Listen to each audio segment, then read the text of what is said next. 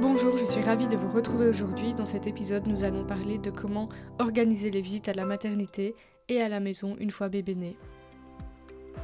Maman Relax, c'est le podcast qui vous parle de la solitude ressentie en postpartum et surtout qui vous donne des clés simples et rapides pour vivre une maternité épanouissante. Je suis Florence, je suis sage-femme et j'ai hâte de passer ce moment avec vous. Je vais tout au long de cet épisode te donner des conseils simples et rapides pour vivre mieux ton postpartum. Si tu veux l'écouter sans t'inquiéter d'oublier les conseils, tu peux t'abonner au conseil de Maman Relax. Promis, je vais pas t'embêter, je vais t'envoyer juste un mail chaque euh, jeudi après la publication du podcast. Et le lien pour t'abonner se trouve dans la description de l'épisode. Je suis très heureuse de te retrouver dans la suite de cette série consacrée à la préparation du postpartum. Aujourd'hui, pour le dernier épisode, on va s'intéresser à ton quotidien, à ce que tu vas pouvoir mettre en place pendant cette grossesse pour te faciliter la vie une fois que bébé sera là. Avant, j'ai une super nouvelle. À partir du mois de juin, je vais ouvrir quelques places pour t'accompagner dans ton postpartum si tu vis des difficultés, que tu as besoin de soutien ou si tu as une problématique précise que tu souhaites régler. Tu peux me contacter soit euh, par email, soit sur Instagram et je t'offre un espace de parole, de soutien, d'écoute, bref, un accompagnement personnalisé et bienveillant. Comment s'organiser pour les visites une fois que bébé est né? Pour commencer, il n'y a vraiment pas de règles, tu vas voir, tu vas peut-être avoir très envie d'être entouré ou au contraire de profiter tranquillement de ton bébé. Et ce que tu ressens maintenant pendant que tu es enceinte sera peut-être très différent de ce que tu ressentiras une fois bébé né. Parfois on se dit, ah, une fois qu'il sera là, euh, j'ai envie de de le partager avec mes proches, que tout le monde le rencontre et tout. Et puis peut-être qu'une fois que bébé va naître, tu auras juste envie d'apprendre à le connaître, de profiter de ses, premiers, de ses premières heures, de ses premiers jours, juste euh, à 3, 4 ou à 5 en fonction de ton nombre d'enfants, mais en famille, en petit comité. Pour les visites à la maternité, je te conseille quand même de les limiter aux très proches les premiers jours. Tu seras fatigué, si tu souhaites allaiter, tu vas avoir besoin de temps pour apprendre, ton bébé va avoir besoin de temps pour apprendre, et surtout, si tu as de la visite, tu risques d'être moins à l'aise pour mettre bébé au sein et de lui faire louper des tétés. Je te conseille aussi de limiter les visites pour le bien-être de ton bébé. Même s'il dort au moment où tes proches viennent, il va entendre des nouveaux bruits, sentir des nouvelles odeurs. S'il va de bras en bras, ça va être encore plus intense pour lui. Et après avoir accumulé toutes ces nouvelles expériences, il va avoir besoin d'évacuer.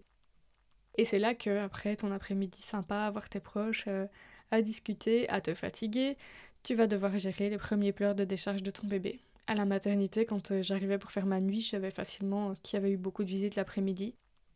En traversant le couloir, je pouvais entendre dans quelle chambre le bébé était en train de pleurer, mais des pleurs de décharge sont différents de, pleurs de faim et on sait les entendre et les reconnaître. C'est vraiment des, des pleurs qui sont plus intenses et on continue et tu sens que le bébé a besoin d'évacuer. Et en tant que jeune maman, quand c'est la première fois que ça t'arrive, alors que tu viens d'accoucher, que tu es en plein postpartum, ça peut être très difficile à vivre. Tu es fatiguée et toi, après ton après-midi euh, à rencontrer tes proches et à discuter, tu as besoin d'une seule chose, c'est de dormir. Mais ton bébé, il est inconsolable et il a besoin de toi. Pour limiter ça, si tu veux présenter ton bébé dès la maternité, évite de le mettre dans les bras de tes proches, tu peux le garder contre toi ou le laisser dans les bras de papa ou simplement le laisser dans son lit s'il est en train de dormir parce que ça va faire beaucoup pour lui. Je te rappelle qu'il a quelques heures, voire quelques jours. Tout ce qu'il connaissait, c'était l'intérieur de ton ventre, le son de ta voix, ton rythme cardiaque, ton odeur et la voix de son papa. C'est ça qui va le rassurer, c'est ça dont il a besoin, pas euh, de passer de bras en bras à peine né.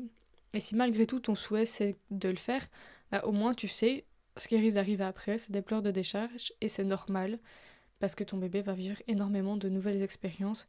Donc il va avoir besoin, bah, c'est comme nous après une journée stressante, Peut-être qu'on râle, qu'on crie, qu'on pleure. Lui, euh, ça va être la même chose, sauf que sa seule façon de s'exprimer, c'est de pleurer. Alors si suite à des visites, ton bébé fait des pleurs de décharge, pour essayer de l'apaiser, de l'aider à évacuer, tu peux le mettre en peau à peau avec toi ou avec son papa. Généralement, ça fait vraiment beaucoup de bien au bébé, ça les aide à, s'apaiser, et dans tous les cas, même si ça pèse pas complètement, le peau à peau lui fera du bien. Ça va l'aider à, faire la transition entre la vie in utero et euh, la vie extra-utérine. Donc euh, le pot à pot, tu peux le faire vraiment euh, à n'importe quel moment, euh, les premiers jours, les premières semaines. Euh, souvent, le premier mois, les bébés, ils pourraient passer leur journée en pot à pot contre toi, ils sont bien.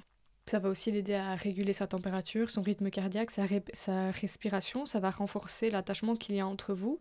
Et vraiment, il n'y a que des bénéfices au pot à pot. Le seul point négatif que je pourrais trouver, c'est que tu risques d'avoir très chaud. Et donc, ça risque de glisser à un moment entre toi et ton bébé.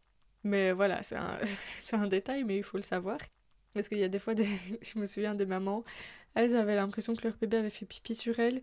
Et en fait, c'était simplement euh, la transpiration. Euh, il y a un moment où, en plus, après avoir accouché, souvent tu transpires énormément. Il y a un dégagement de chaleur au niveau de la poitrine pour que le bébé sache que c'est là qu'il faut aller. C'est un des, un des outils du corps pour euh, l'aider à trouver les seins pour allaiter. Et donc, tu as cette zone qui est plus chaude et en plus, tu as ton bébé en peau à peau contre toi. Donc euh, c'est normal que tu, transpires, ça fait, partie, euh, ça fait partie du pot à peau. Et le pot à peau est aussi utilisé comme soin pour les bébés prématurés, donc c'est vraiment quelque chose euh, de très bénéfique et, et d'important pour les bébés.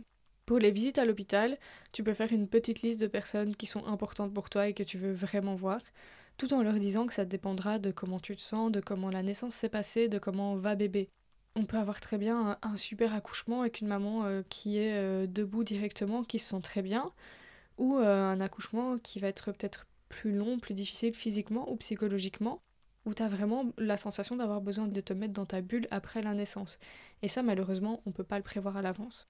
Si tu souhaites vraiment avoir des visites, tu peux essayer de limiter à deux heures maximum par jour pour pouvoir te reposer. Parce qu'en fait, le rythme de la maternité le matin, c'est que souvent à partir de 7h, 8h, on t'apporte ton déjeuner, on commence les premiers soins, on commence les soins de ton bébé. Après, tu vois toute une série de gens, de professionnels, le pédiatre, le gynécologue, les sages-femmes, les puricultrices. Euh, on va te parler de peut-être d'un organisme près de chez toi, la PMI va peut-être venir se présenter, etc. Ou l'ONE si tu es en Belgique. Finalement, c'est assez chargé, vraiment on t'explique beaucoup de choses. Et donc, euh, tes matinées, début d'après-midi sont très chargées, ça se calme souvent vers 13-14 euh, heures, après la reprise du plateau du dîner. Et là, ça se calme seulement, tu peux te poser et les visites commencent. Donc vraiment, tu peux essayer de limiter la durée des visites parce que des fois, avant d'y être à la maternité, on se dit bah, on va avoir rien à voir à faire, on va être posé avec bébé.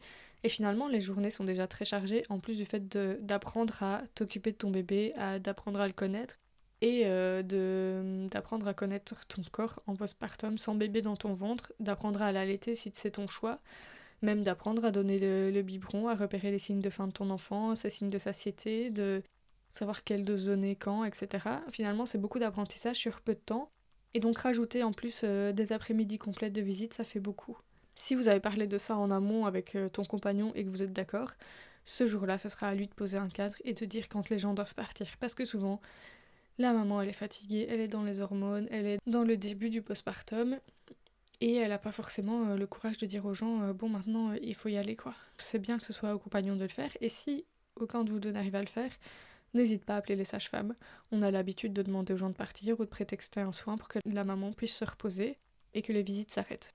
Concernant les visites à la maison, une visite ne doit pas te demander d'énergie, c'est selon toi et c'est déplaçable en fonction de ta journée et de ta nuit. Une visite prévue peut être annulée si tu as passé une mauvaise nuit, si bébé est trop fatigué ou simplement si t'as pas envie de voir tes proches. Une visite, c'est censé être un plaisir. C'est pas censé être quelque chose qui est contraignant, qui est fatigant et qui est difficile pour toi.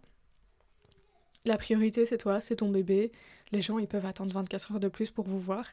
Ça va rien changer pour eux, mais pour toi, ça changera tout. Si t'es pas bien, si tu es fatigué, tu vas pas profiter de la visite, ça va juste rajouter de la fatigue à ta fatigue.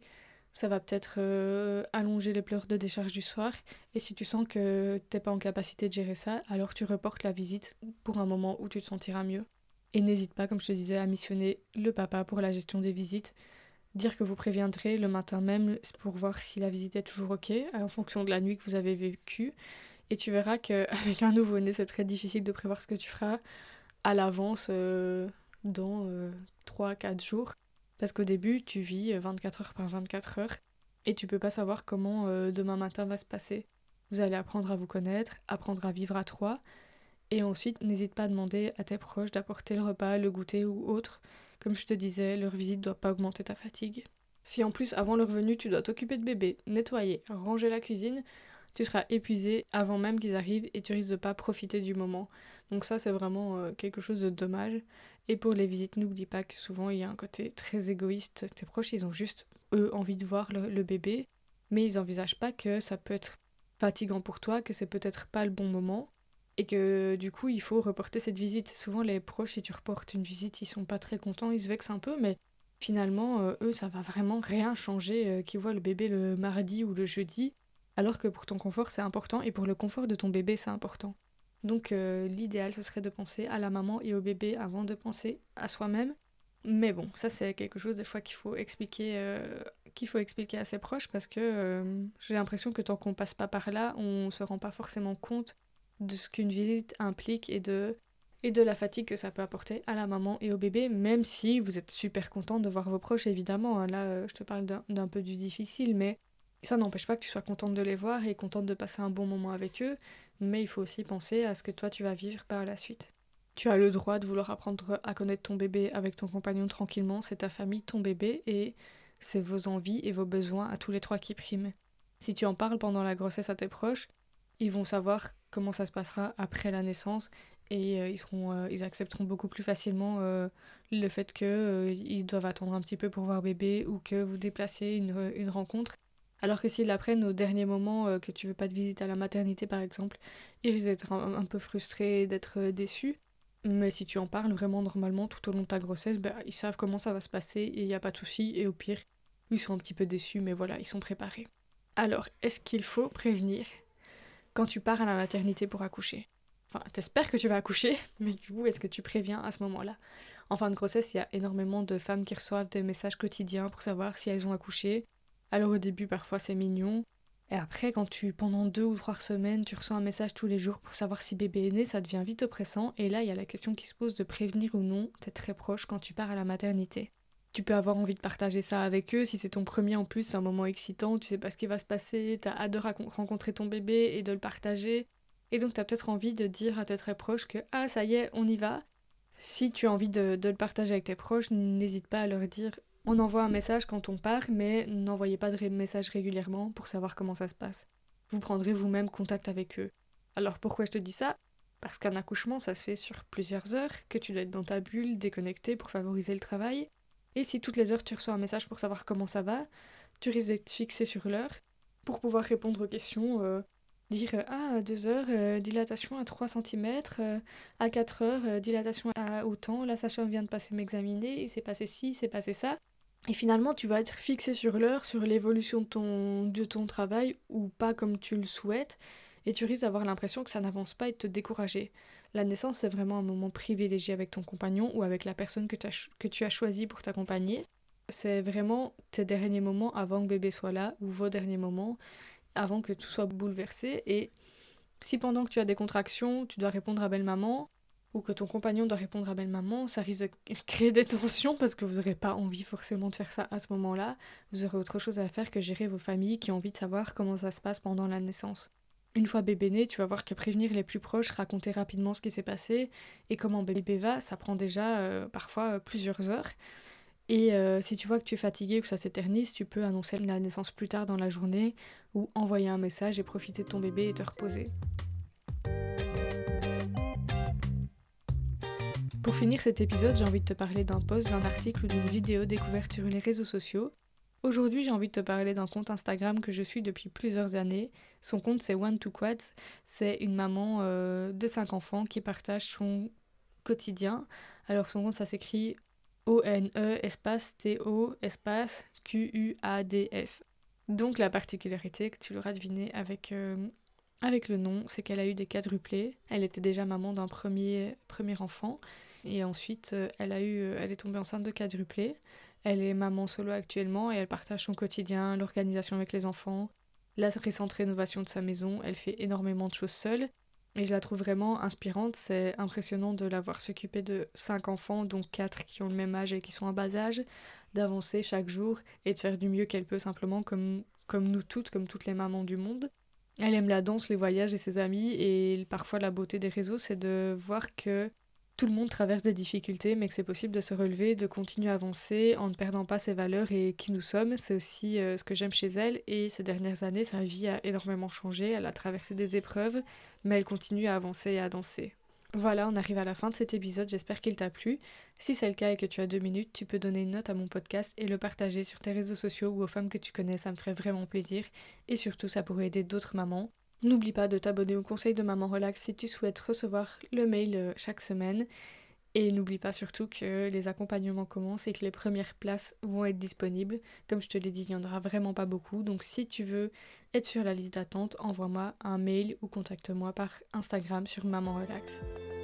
C'est là qu'on se quitte, on se retrouve lundi prochain pour un nouvel épisode de Maman Relax. D'ici là, portez-vous bien.